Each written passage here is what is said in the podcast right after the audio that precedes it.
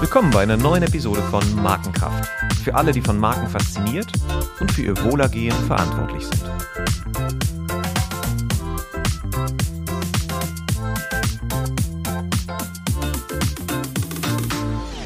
Mein Name ist Olaf Hartmann und ich spreche mit meinem heutigen Gast über eine Marke, die uns im wahrsten Sinne unter die Haut geht. Die Haut ist unser größtes Organ und ein wichtiger Faktor für unsere Gesundheit und unser Körpergefühl. Wenn man sich in ihr nicht wohlfühlt, dann leidet die Lebensqualität.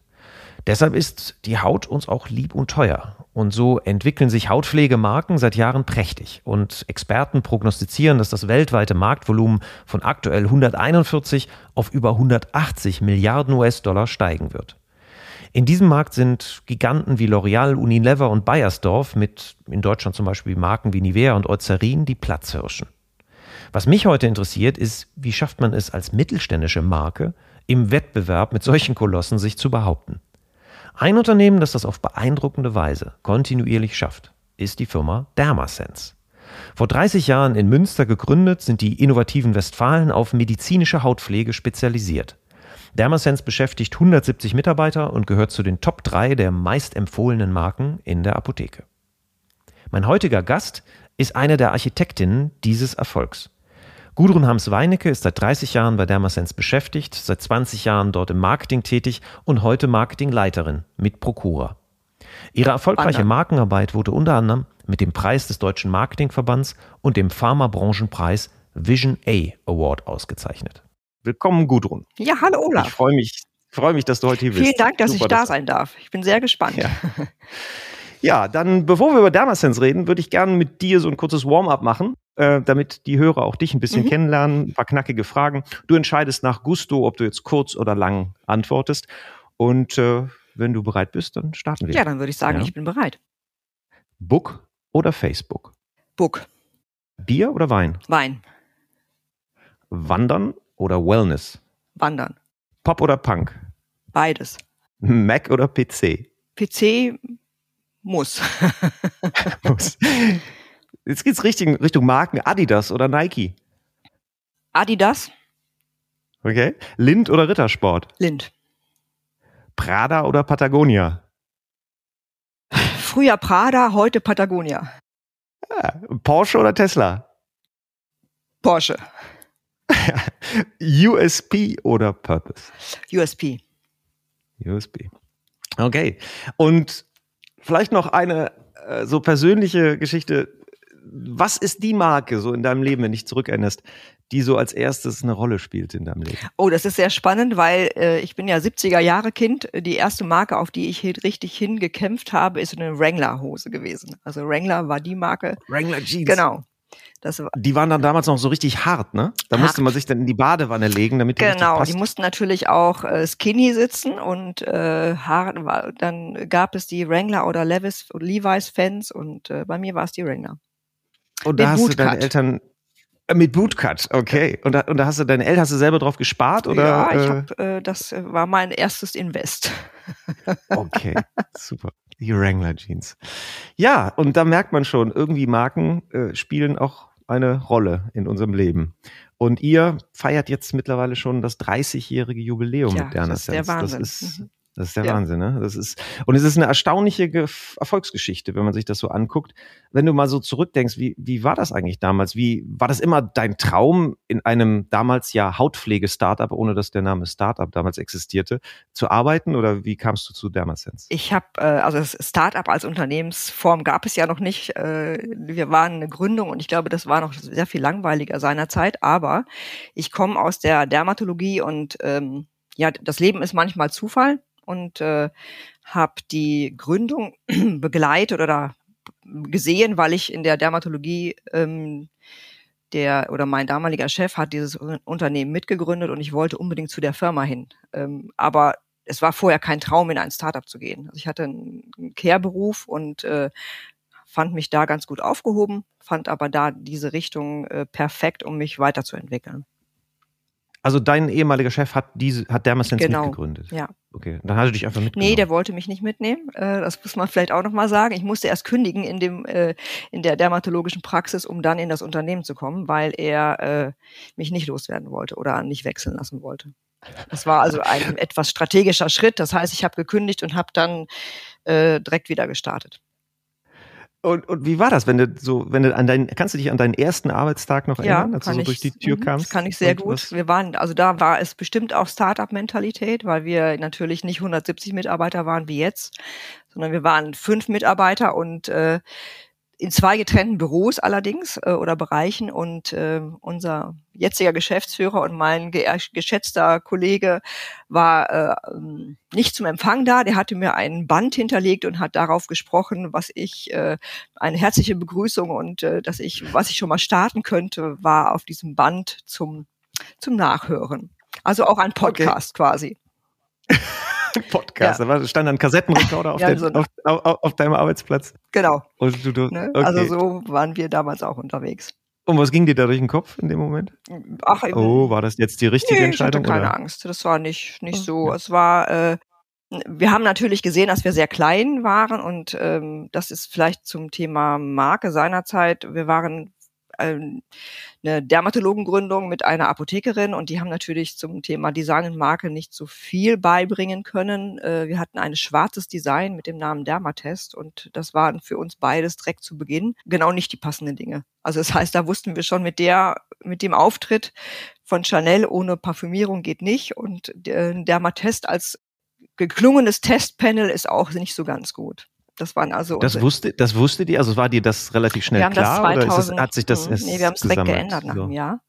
Schon, Okay. äh, also zumindestens das schwarze Design haben wir geändert äh, und äh, haben gesagt, das passt, muss passen zum, zum medizinischen Auftritt. Und nach drei Jahren haben wir auch den äh, Dermasense als Marke mit dazugenommen, Mhm. äh, um dann diese Sensitivität äh, mit reinzubringen und nicht das Testpanel. Also dass die Kundinnen sofort das Gefühl haben sollten, sie haben Produkte für, einen, für eine Hautsensibilität und äh, nicht getestete Produkte, wo man sich natürlich auch mal so fragen musste, passt das vom Namen her oder nicht. Ach, da kam das Test Genau. her. Okay, also da hatte man gedacht, äh, wir zeigen die Qualität des Produkts dadurch, dass wir es Test nennen. Ja, ein bisschen noch, die Geschichte ist noch etwas anders, weil der Dermatologe, bei dem der mitgegründet hat, hatte auch ein Testunternehmen für, hat er heute noch, für äh, medizinische ähm, oder kosmetische Produkte. Und Ah. äh, hat äh, dadurch dann ähm, die Marke einfach übernommen.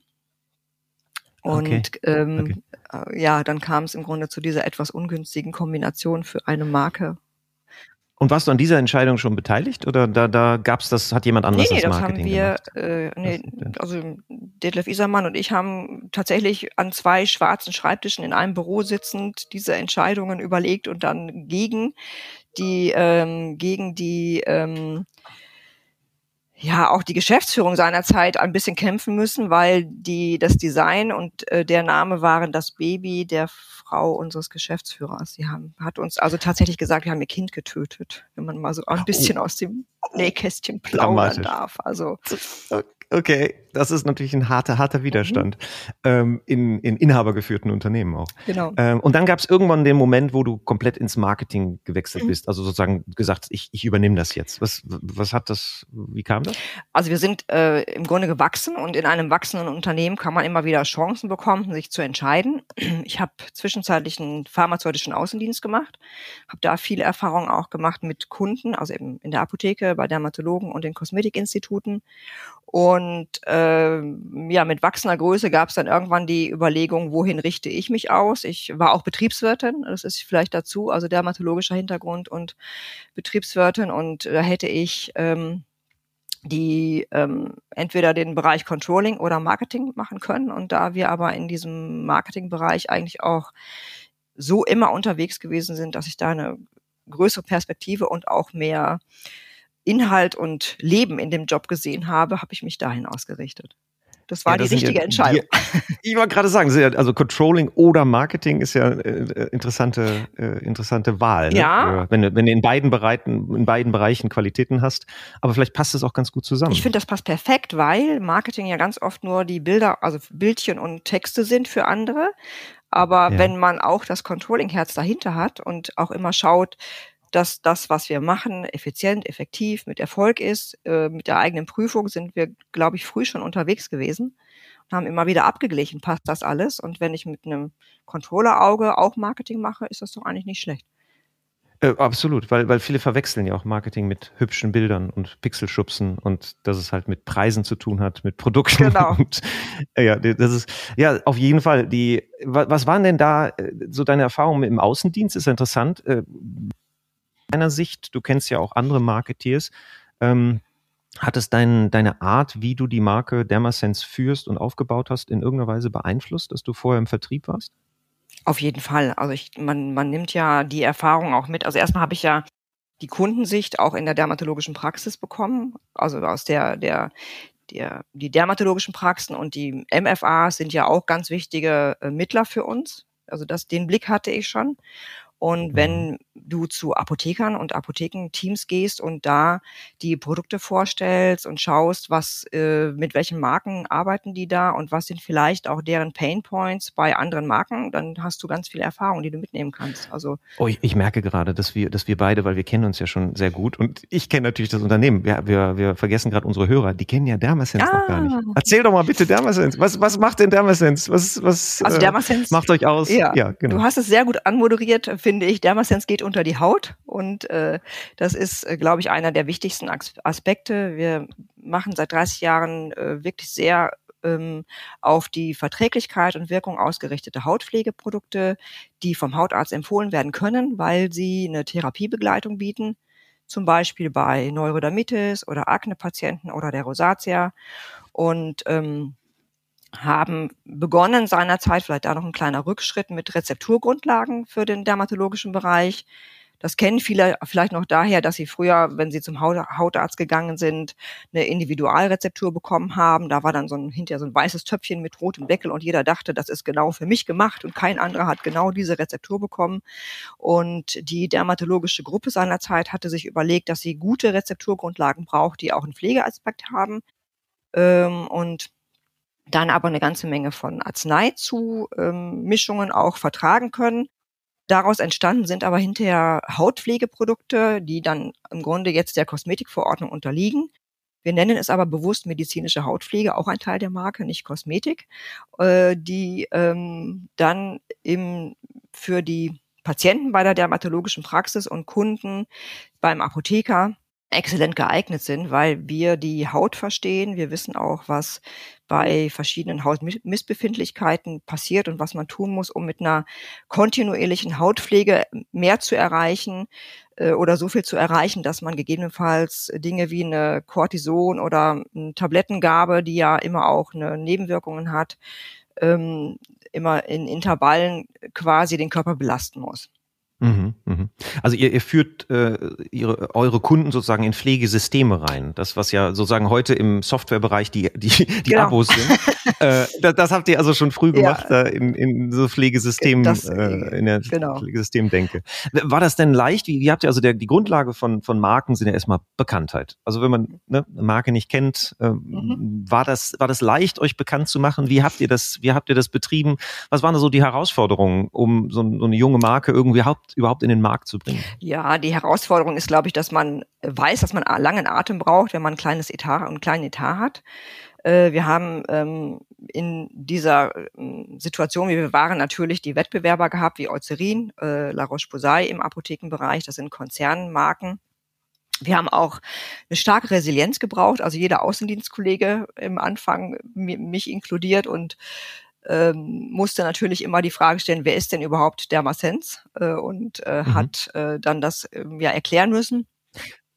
Da spürt man ja schon, was eine Marke dem Außendienstler mhm. bringt, ne? Auf jeden Fall, genau. Dass man zumindest ja. nicht erklären ja. muss, was, was man da eigentlich im Gepäck hat. Das stimmt, aber wir haben äh, natürlich auch früh immer wieder geschaut, dass wir ähm, dann eine Ruhe reinbringen, immer wieder von der Marke sprechen, eine Kontinuität haben und lustigerweise haben der Herr Isermann und ich schon in den ähm, Ende der 90er gesagt, irgendwann müssen wir eine große Kampagne machen äh, und äh, schauen, dass wir mal eine große Markenbekanntheit aufbauen können mit einer Bewegtbild. Also damals hieß es natürlich nur TV äh, von der Idee her, aber das war unser großes Ziel, sobald wir können, auch mal einen Aufschlag zu machen an der Stelle, aber auch da wieder, das ist dann Marketing und Controlling zusammengedacht. Der Zeitpunkt muss kommen. Also die größte mhm. Herausforderung war sicherlich immer wieder äh, zu gucken, dass wir Kontinuität, dass wir nicht großartig äh, immer wieder neue Dinge machen, nicht immer wieder auf äh, in den alle Züge springen und zerkleinern, sondern wirklich die Dinge zusammenraffen und einen Weg gehen, der ähm, auch westfälisch ist, vielleicht ein bisschen, so ein bisschen mhm. stur und ich mache mein Ding. Ähm, mhm. Aber das hat wirklich auch funktioniert da die, die ähm, Bekanntheit aufzubauen. Wir haben dann immer wieder versucht, so uns zu fassen, und äh, die gesunde Haut mit System ist ja auch eines der Claims, die du gerade so ein bisschen mit angesprochen hast, die dann dafür ja. gesorgt hat, dass unser Programm strukturiert worden ist. Und äh, so haben wir uns da entwickelt. Das ist interessant, was du gerade sagst. Mir fällt das gerade auf. Die Westfalen, die, das Sture der Westfalen. Im Westfalen gibt es ja sehr starke Marken. Mhm. Vielleicht seid ihr da äh, psychologisch einfach besser für prädestiniert. Nicht das hektische, aktionitische, sondern das langfristige, mhm. ähm, wo die Kraft der Marke halt auch gedeihen zu lassen. Man braucht so eine gärtnerische Mentalität. Ne? Man muss erstmal ackern und, und sich bücken und schwitzen und dann, dann wächst genau. irgendwann der Garten. Möhre wächst nicht schneller, weil man dran zieht. Ne? Genau. Und, und wenn man zu schnell, zu schnell ernten möchte, dann, dann zerstört man wieder mhm. auch das, was man, was man da gemacht hat. Aber das, das hört sich jetzt alles so logisch an. Aber da, da, gibt es da irgendetwas, was du in der Zeit, wo du sagst, rück rückblickend, boah, was, das wäre cool gewesen, wenn ich das zum Thema Markenführung irgendwie früher verstanden hätte. Ne? Das hätte uns unheimlich geholfen. Gibt es da etwas? Ja, wir haben, äh, wie auch jedes äh, Startup, glaube ich, heute, wir haben unsere Fehler gemacht, aber die waren natürlich im Kleinen. Äh, wenn ich in der Rückbetrachtung vielleicht äh, die äh, oder wenn wir gewusst hätten, wie Namen wirken, wie man Dinge aufbaut, auch kontinuierlich in der in der ähm, ja, Struktur eines Sortimentes, das, das mhm. haben also die, Markenarchitektur innerhalb genau, der. Ne, dass das mhm. also auch solide oder ruhig einhergehen kann und ähm, was für, also wenn wir früher gewusst hätten, dass wir mit eigenen Extrakten auch so weit kommen können, dann hätten wir diesen äh, von euch ja auch begleiteten Weg unserer ähm, eigenen Entwicklungen mit Extrakten, die ähm, wir auch anbauen äh, und, und äh, selber. Also genau, erklär das vielleicht ganz ja. kurz, weil das haben wir wieder, wir beide wissen. Genau, also das ist, das ist äh, letzten Endes ist ja der, der Weg unserer letzten Jahre, dass wir entdeckt haben, wir können mit einem ähm, alten Heilwissen, was wir reaktiviert haben, basierend auf einer Ackerpflanze, die Weidextrakt heißt oder Färberweid, äh, die wir extrahieren ähm, ähm, auf Basis von Studien äh, tatsächlich mit einer ähm, Hautpflege nachweislich fast so gut sein wie ein Cortison. Äh, also diese, dieser, diesen Mut, das äh, zu untersuchen, äh, vielleicht auch die Größe der Wahrnehmung, dass eine Universität mit uns diese Untersuchung im Vorfeld gemacht hat, ähm, das wären ähm, ja für uns perfektes Wissen gewesen im Anfang und wir hätten richtig groß loslegen können. So mussten wir immer wieder eine neue Furche ziehen, das Feld langsam vergrößern, beim Nachbarn pachten und dann kaufen. Also die Felder mhm. jetzt gemeint äh, äh mhm. und uns mhm. weiterentwickeln. Ähm, aber ich glaube, das ist jetzt in der Rückbetrachtung ist schon sehr cool, dass wir nicht sagen, wir haben die großen Fehler gemacht oder wir haben Punkte nicht gesehen. Also etwas mehr Struktur wäre gut gewesen. Also das, was, was ich da so raushöre, ist, dass, dass die, ähm, diese, diese Grundlagenarbeit, die danach den Aufbau sozusagen auf ein solides Fundament macht, dass alle Maßnahmen eingeordnet sind, dass man stärkere Orientierung hat, dass sich das lohnt. Also auch für Startups, das, leite, das leite ich jetzt daraus ab, dass man nicht sozusagen, viel wächst ja auch organisch am Anfang und dass man dann an einem bestimmten Punkt, wo die Mittel da sind, vielleicht sich auch strukturiert hinsetzt und sagt, okay, was ist denn jetzt die Architektur? Wie baut das von der Bedeutung her aufeinander auf? Wie machen wir es unseren Kunden leicht, die Dinge zu verstehen, ja, was wir eigentlich und anbieten? Da, ja, da gebe ich dir recht. Ähm, es ist vielleicht auch so ein bisschen die Frage der Zielsetzung. Wenn ich Startups gründe, um die, die direkt wieder teuer zu verkaufen, muss ich ja mhm. schnell maximieren. Das ist dann eher die Braut aufhübschen, glaube ich und äh, mhm. gucken, dass die ähm, am Das ist eine ganz andere Denke.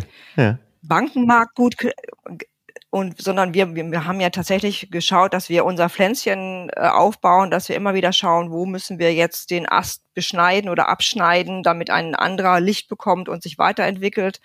Und ähm, wir haben, ich glaube, darauf, das ist die Grundlage dafür, dass wir dieses systemische Programm haben für äh, eine, klar, eine klare Zuordnung auch entwickelt haben für die ähm, Kunden. Das heißt, wenn ich Endkunde bin, weiß ich, was ich bei Dermasense nehmen soll, wenn ich Neurodermitis habe. Welches Programm ist für mich da äh, mit einer mhm. einfachen Orientierung. Wir haben da ja eine, eine Farbsystem auch entwickelt. Ganz einfach vier Punkte.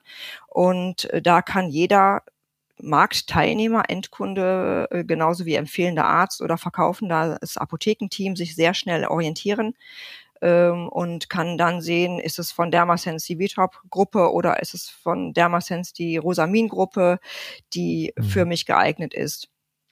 Und aber auch das ist äh, ja, das ist äh, strategisch zu sehen. Also diese Dinge kann man ja gar nicht ja. Also das finde ich, das höre ich jetzt raus. Das ist, das ist ja etwas, ihr habt ja relativ früh erkannt, dass Kommunikation Teil des Produkts ist. Ne? Also viele Startups, die aus einer technischen Perspektive kommen, aus einer wissenschaftlichen Perspektive, weil sie wissen, dass etwas gut ist für die Haut, äh, äh, überschätzen dann, dass sie sagen, das gute Produkt wird sich durchsetzen. Also das, was ihr, was ich jetzt bei dir raushöre, ist, dass ihr früh erkannt habt, die Vermittlung dieses Nutzens, die Vermittlung von, von äh, den Eigenschaften des Produkts ist genauso wichtig wie das Produkt mhm. selber. Ja, also diese, diese Orientierungssysteme. Ähm, wenn du es noch mal ein bisschen abstrakter machen würdest, so für einen Aufbau von Marken im Mittelstand, was, was würdest du als die drei großen Herausforderungen sehen? Und eins hast du schon jetzt gesagt, äh, was, was dem schon gegenübersteht, also früh sozusagen auch mal strukturell drüber nachdenken, wie alles aufeinander aufbaut, anstatt eben immer wild und heftig zu arbeiten, sondern sich im Moment zurückzunehmen und äh, den nach vorne halt auch zu planen. Was wären sonst noch, was aus deiner Erfahrung, was sind sonst noch Herausforderungen, wo die, die, die sozusagen den Aufbau von Markenkraft im Mittelstand verhindert? Ähm, ich glaube, die, ähm, der das Wissen darum, dass man kommunizieren muss, ist schon sehr, sehr wichtig. Ich glaube, wenn man aus dem Mittelstand kommt und sich ganz doll um ein Thema kümmert, was also Technik ist oder äh, die, die Entwicklung äh, bedeutet, dann darf man, äh, muss man den Blick nach außen machen. Also man muss schon schauen, dass du dich auf einen Bereich konzentrierst und den dann in der Kommunikation nach vorne treibst. Wir haben sehr früh auch ähm, ähm, ja, Menschen gesucht, die uns empfehlen können. Das heißt, unser erster Kommunikationsstrang waren die Dermatologen, weil wir gesagt haben, für die, die müssen wir erreichen, die nehmen wir mit, weil die sind beim Kunden und äh, sind dann auf den Apotheker zugegangen. Und dann ist natürlich die große Herausforderung für den Mittelstand, wo hole ich einen Etat her, der dann auch den auf die Endkunden äh, einzahlt. Und ähm, das ist natürlich, wenn man überlebt, wir sind jetzt 30 Jahre, wir haben uns so oft auch transformieren dürfen in den in den äh, Wegen, wie man kommuniziert. Also wir sind zu, zu Beginn war es ja noch das Faxgerät. Gibt es ja bei, ja. bei, bei dem dermatologischen Bereich auch noch. Aber wir sind sehr, sehr früh auch digital eingestiegen, weil wir diesen Weg gesehen haben zum, zum Endkunden hin. Also in Zeiten noch, als ich glaube, ganz viel digital noch sehr ähm, ähm, nicht verstanden haben, dass man auch mit einer Homepage was erreichen kann oder dass man kommunizieren kann. Ja, ja. Und ihr habt auch früh auf Influencer-Marketing gesetzt, ne? Genau. Ihr habt eigene Kanäle dort. Mhm. Also das sind einfach äh, Markenbotschafter für uns, äh, sind auch die, ja, von Dermatologen dann die, die Influencer-Szene hat sich ja aufgebaut und wir haben tatsächlich mit einer äh, ganz, ganz früh begonnenen äh, Arbeit an der Stelle schon auch Mut bewiesen, äh, als der das Thema Shitstorm eigentlich ganz groß war. Also wurde immer gesagt, mach da bloß nichts, weil es gibt die großen Shitstorms, die machen deine Marke kaputt. Und wir haben, und das ist heute noch so, immer wieder, wir, wir arbeiten da vorsichtig, wir schauen uns an, wer ist das, mit wem arbeiten wir zusammen und trauen uns auch Nein zu sagen. Und mhm. äh, wir, wir prüfen jede Möglichkeit wirklich sehr genau und jeder, der in, mit der Marke arbeitet, das, da kann ich für alle Kollegen sprechen, ähm, kämpft echt wie ein Löwe dafür, dass die, dass diese ähm, Marke auch ihren Platz kriegt und dass die verstanden wird und dass wir ähm, ja uns auch kontinuierlich weiterentwickeln und nicht immer wieder äh, ja in, uns in eine Richtung entwickeln, die dann der eine gut findet oder der nächste gut findet, sondern da stehen wir einfach. Das ist, ich glaube, das ist. Ihr habt ein klares Verständnis intern, also wofür die Marke steht und was was Dermasense like ist und was Dermasense nicht like ist. Auf jeden das, Fall, aber das, das was, mh, ja. genau. Ja. Jetzt habt ihr Jetzt habt ihr dann trotzdem vor zwei Jahren auf Fernsehwerbung gesetzt, ne? Also ihr habt ja, wart sehr erfolgreich mhm. mit Influencer-Marketing, habt sehr viel, sehr früh auch viel im digitalen Bereich gemacht, habt eigene auch, auch Shop-Systeme aufgebaut etc. Und dann kam der Moment, wo ihr ja scheinbar schon früh drüber nachgedacht habt, irgendwann brauchen wir den Big Bang. Ähm, da hat irgendwie dann digital dann doch nicht ausgereicht. Was, was hat dazu geführt und was habt ihr, was sind eure Erfahrungen dann? Zum Beispiel Mittelständler und Fernsehwerbung ist ja nicht so eine automatische sozusagen, da muss man schon Mut haben, den Sprung zu machen. Ja, das haben wir auch äh, tatsächlich mit sehr viel Herzklopfen gemacht und haben das immer wieder beobachtet. Wir hatten vor fünf Jahren die die Überlegung ähm, zu prüfen, können wir TV oder damals hieß es halt einfach TV oder können wir es noch nicht, äh, trauen wir uns das zu, weil das ist einmal bindet das natürlich einen riesen Etatteil, nur ähm, man muss sich vorstellen, Dermasens ist ja damals bundesweit, jetzt inzwischen ja international aufgestellt. Wenn ich Mittelstand bin und in eine äh, lokale Zielgruppe möchte oder mich ähm, aus dem, aus dem, was weiß ich, Handwerk oder ähm, regionaler ähm, Maschinenbau irgendwie ähm, in, in B2B ähm, orientieren möchte, ist TV nicht das richtige Format. Nur wir wollten die Endkunden erreichen und brauchten diesen Big Bang, weil du kannst mit Social Media, ähm, Influencer Marketing, digitalen Kampagnen natürlich viele erreichen, aber für eine ganz große Awareness ist TV immer noch das äh, der wichtigste Moment, den, den man mal aufnehmen muss, um zu sagen, ich, ich hab, mache einen Schritt. Ähm, es ja. hat auch, es hat auch so Abstrahleffekte. Es ist nicht nur die, dass die Botschaft da rauskommt, sondern auch, dass die Botschaft über diesen Kanal gesendet wird. Das, das, das äh, macht schon, ähm, das zeigt Muskeln. Ja? Und dann wird man als Marke wahrscheinlich auch in der Zielgruppe oder nicht nur wahrscheinlich, sondern man wird in der Zielgruppe auch anders wahrgenommen. Ähm, auch bei, wahrscheinlich auch bei den Apothekern. Habt ihr das gespürt, auch ähm, in den Vertriebskanälen, dass die Fernsehwerbung in den Vertriebskanälen etwas verändert? Auf jeden Fall. Also wir haben das tatsächlich auch vorbereitet. Das heißt, wir haben den den ersten TV-Aufschlag ähm, genau parallel zur größten Welt- oder international größten ähm, Pharma-Ausstellung Expo Farm gemacht und haben da im Vorfeld die Apotheker informiert, dass jetzt Dermasense TV-Werbung macht, also und haben die Kampagne vorgestellt, um die äh, Apotheker vorzubereiten, dass Anfragen kommen. Die müssen natürlich in der Distribution auch die ähm, klar haben, dass da ähm, von Dermasense was kommt, was gemacht wird, welche Produkte sind da beworben. Und ist es euch da gelungen, in andere Kanäle durch dieses Fernsehengagement äh, auch äh, reinzukommen, wo ihr vorher Schwierigkeiten hattet? Oder hattet ihr so in der Distribution nur mit den existierenden, in der Distribution, mhm. oder hat ihr nur mit den existierenden Kunden sozusagen die auf den Ansturm vorbereitet? Nee, nee, also, mein, also wir haben ähm, letzten Endes alle Apotheken informieren können. Also das heißt, wir haben uns da stark ausgeweitet in der, in der Bekanntheit, auch bei Apotheken. Die mhm. haben dann, also das ist schon so, dass die dann sagen, hm, aha, jetzt auch TV-Werbung. Also das ist schon, mhm. schon äh, der zweite große Bang im Apothekenbereich. Der erste große Bang war tatsächlich die ähm, Apotheken-Umschau, äh, was ja das größte, also einen sehr großen Etat schon auch bindet in Print, aber das war ein paar Jahre mhm. vorher. Mhm. Ähm, es war also ein, ein äh, quasi der erste vorbereitende Schritt zum Apotheker hin. Äh, eine Marke ist etabliert im Apothekenbereich, wenn sie in der Apothekenumschau erscheint. Und, mhm. und ähm, da schon haben wir auch mit Herzklopfen gearbeitet und das äh, auch immer noch, sehen das aber immer noch auch ein, als einen Teil an. Das finde ich einen ganz interessanten Aspekt, den du da gerade ansprichst, ähm, weil das heißt ja der Messenger-Effekt, der da, der da eine Rolle mhm. spielt. Also es reicht nicht nur, die Leute zu erreichen. Ne? Also Kontakt ist nicht gleich Kontakt, sondern die Art, wie der Kontakt zustande kommt und die gleiche Information gesendet wird, färbt sehr stark auch wie die Botschaft aufgenommen wird. Und das ist, äh, was du gerade erzählt hast, ein, ein gutes Beispiel dafür, dass, äh, obwohl die vielleicht auch vorher genau die gleiche Information hatten, plötzlich kommt sie über einen anderen Kanal und man, man nimmt sie anders wahr.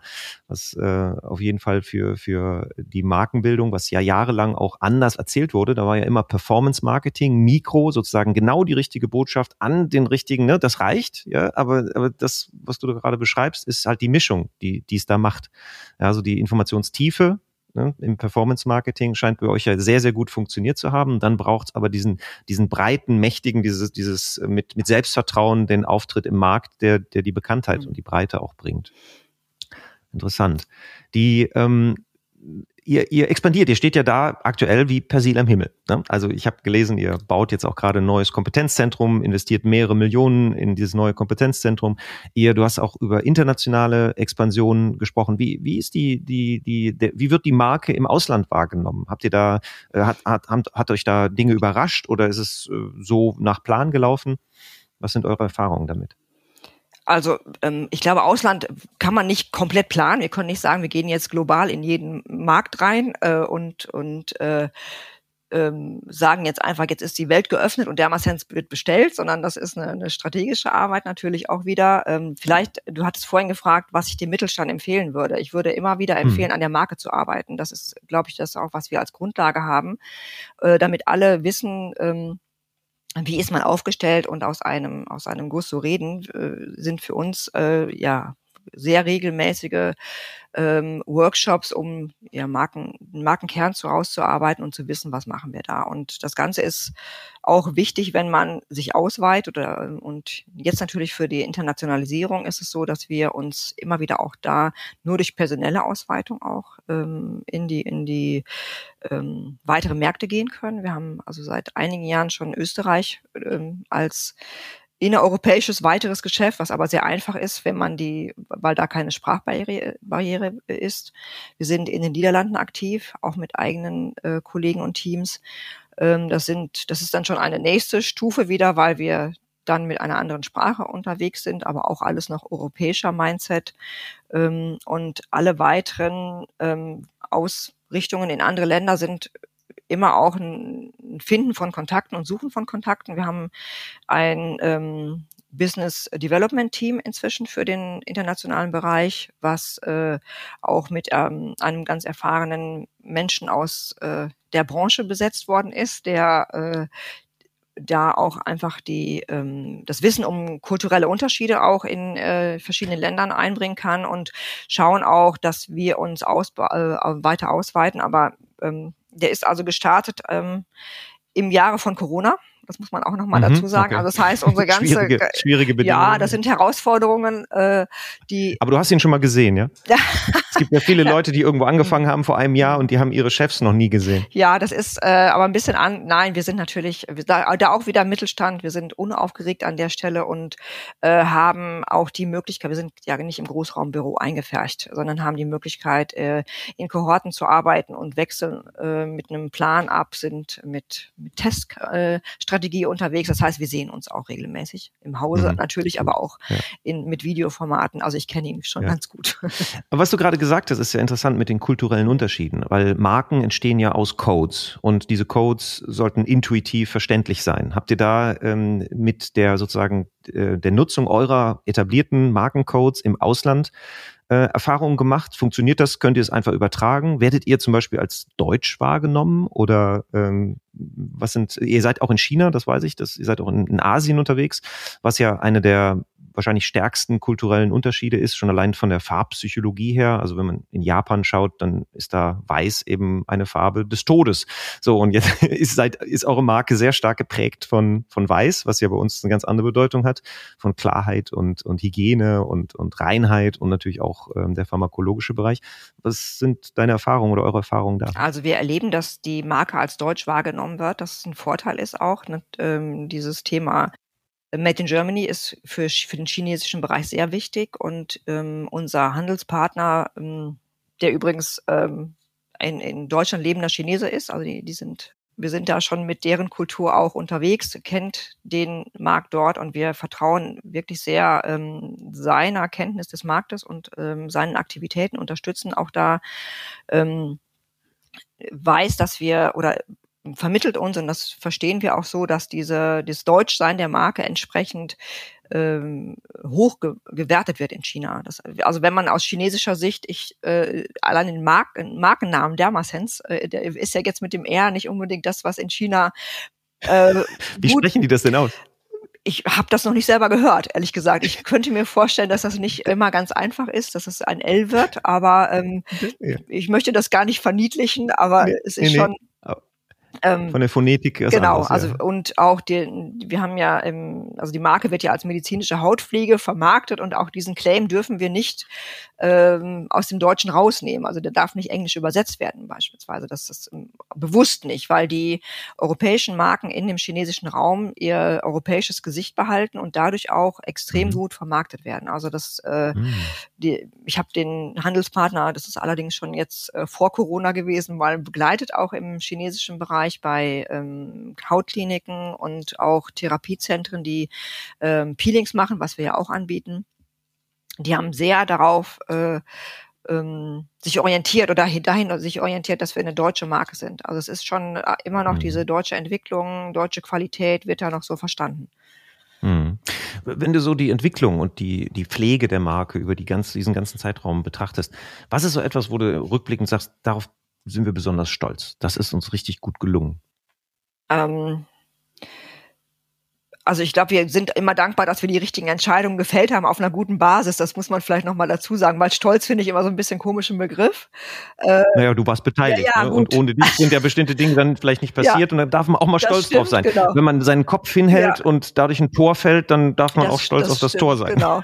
Äh, aber ähm, wir haben wirklich gute ähm, Entscheidungen. Eine, eine sehr gute Entscheidung war, dass der, Design, der dieser Designschritt, den wir vom zum jetzigen Design gemacht haben, 2009, das heißt, da haben wir eine klare Positionierung der Marke betrieben. Wir haben den Farbcode eingeführt und eine Struktur, die eine ja, Vereinfachung der, der Anwendungen bedeutet hat. Man kann also sofort sehen, wo setze ich welches Produkt wie ein. Das war eines der großen Schritte, ähm, wo wir heute noch sagen, das war ein richtig starker, eine Wegmarke.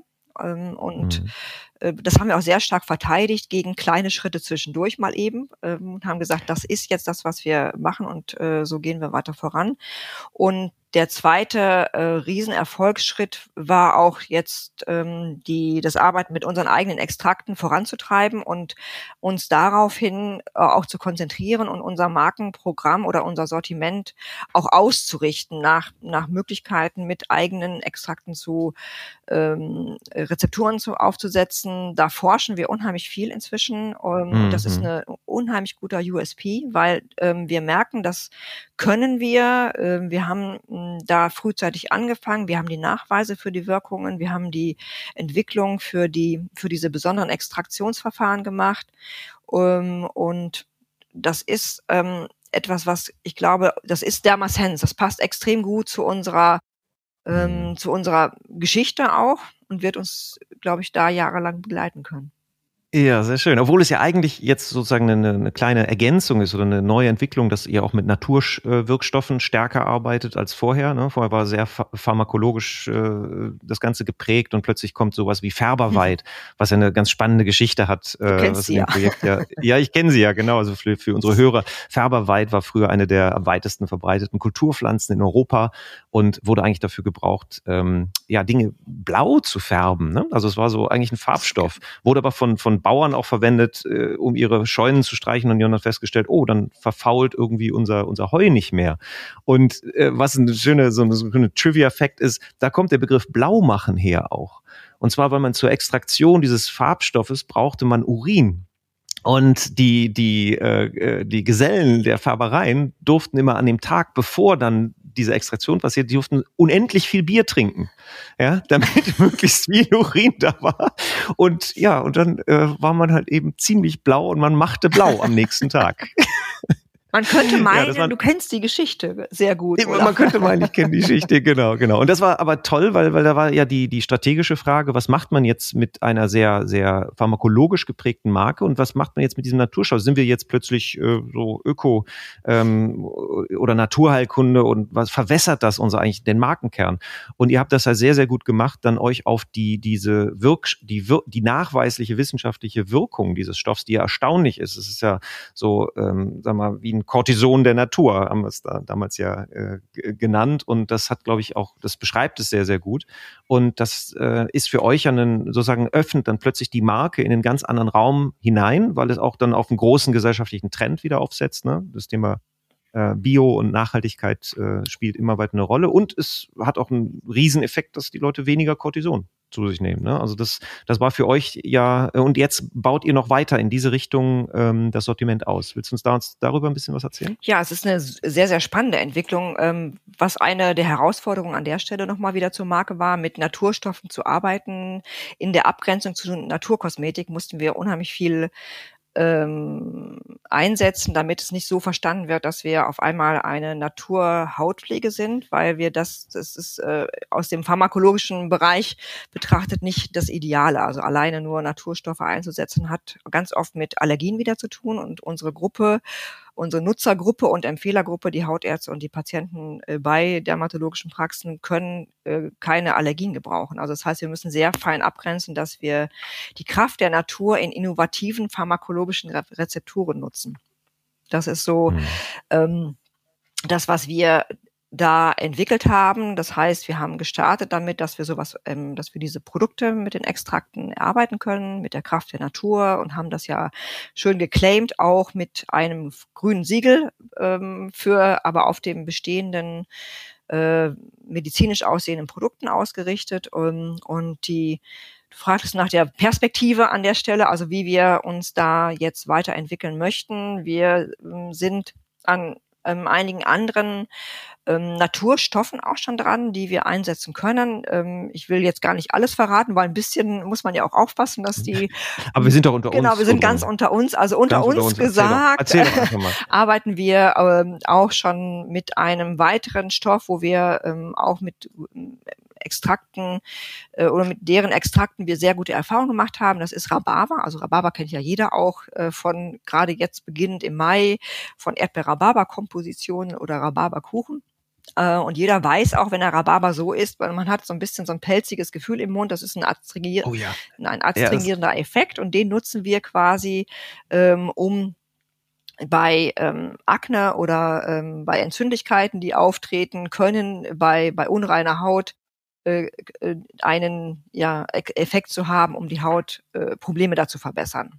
Und das ist also das, was wir, äh, wo wir jetzt immer weiter auch schauen, wo kann man aus äh, Hildegard von, von Bingens altem Garten Dinge für Dem den, Heilwissen. das Heilwissen ja. nutzen, um es im dermatologischen Bereich zur kontinuierlichen Hautpflege einzusetzen. Das ja, und Marken leben ja immer von Geschichten und das ist natürlich eine enorm tiefe Quelle von guten Geschichten. Das ist klasse. Macht uns Spaß. Dann ja, super. Ähm, vielen, vielen Dank für diesen Einblick. Ähm, wenn du so mal in die Zukunft jetzt nochmal schaust, was sind denn beim Thema Marke für dich so Projekte, die auf deiner Agenda stehen, wo du sagst, okay, das ist, wir haben jetzt Fernsehwerbung gemacht, wir, ne, wir haben damals den 2009 den, den neuen Auftritt gemacht. Was sind so die, die Punkte, wo du sagst, okay, unsere Markenkraft werde ich pflegen in der Zukunft? Ähm, was sind die Punkte da?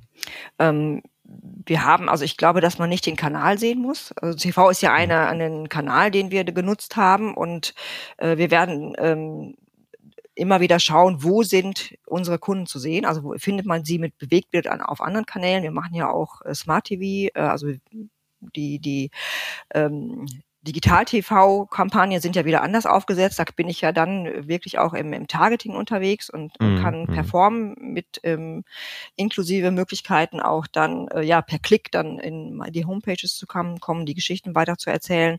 Äh, wir werden, äh, ich glaube, die wir haben wie jedes Unternehmen, wie die ganze Gesellschaft auch das Thema Nachhaltigkeit als ganz große Herausforderung, ähm, was wir auch schon viele Jahre sehr, sehr wichtig für uns sehen.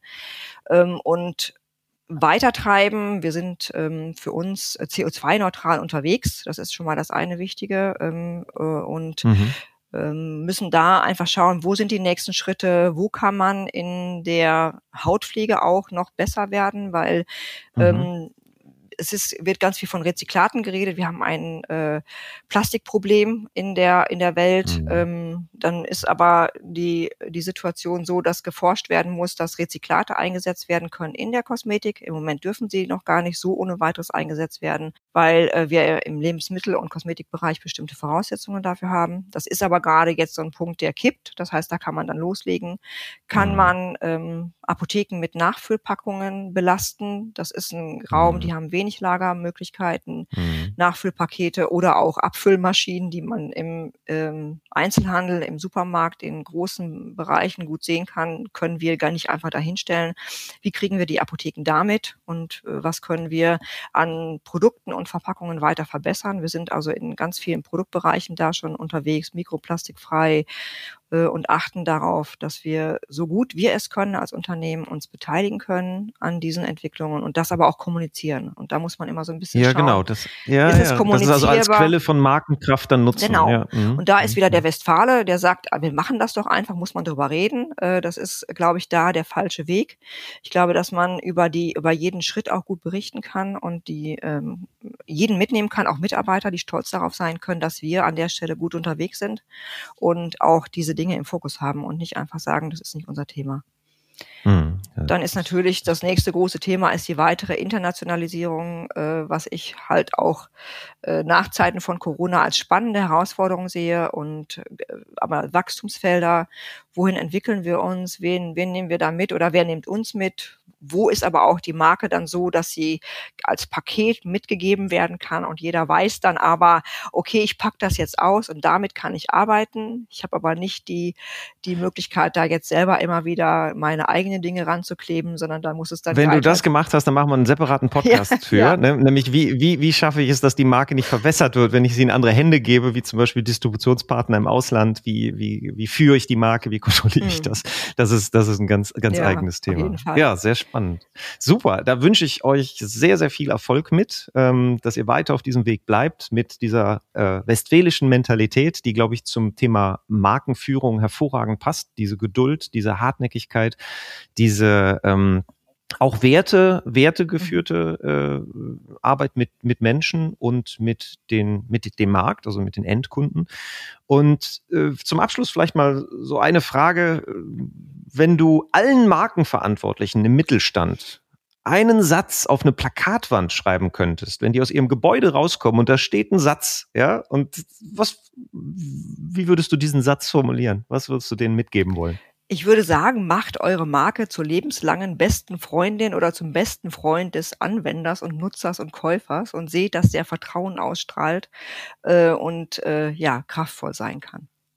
Die Marke als dein Freund. Das ist ein super Satz. Und zum Schluss noch was Praktisches für unsere Leser, weil wir wollen von unseren Gästen natürlich immer äh, auch wissen, wo sie ihre Inspiration herbekommen. Gibt es irgendwelche Bücher, irgendwelche Empfehlungen, irgendeine eine Ressource, wo du sagst, das würde ich empfehlen, das sollte man sich mal angucken. Also ich bin viel im Austausch mit dem Marketing Club. Das finde ich ein super Austausch als regionale äh, ähm, Einheit und in der CMO Community Deutschlands habe ich ganz viele Austausche, die erlebe ich dann direkt. Ich ähm, würde jetzt nicht das eine Buch empfehlen können, aber ich glaube, dass wirklich immer wieder schauen, ist man, äh, was machen andere, was passiert zur Marke und äh, ein Abgleich, sind wir auf dem richtigen Weg, ist äh, schon unsere Aufgabe als Markenverantwortliche.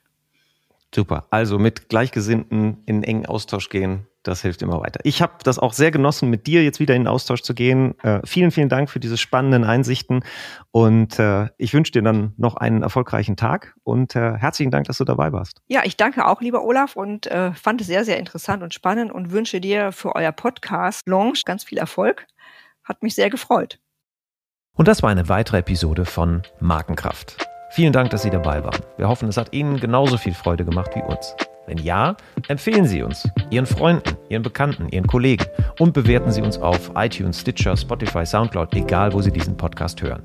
Share the love for brands. Machen Sie es gut für sich und die Menschen in Ihrem Leben.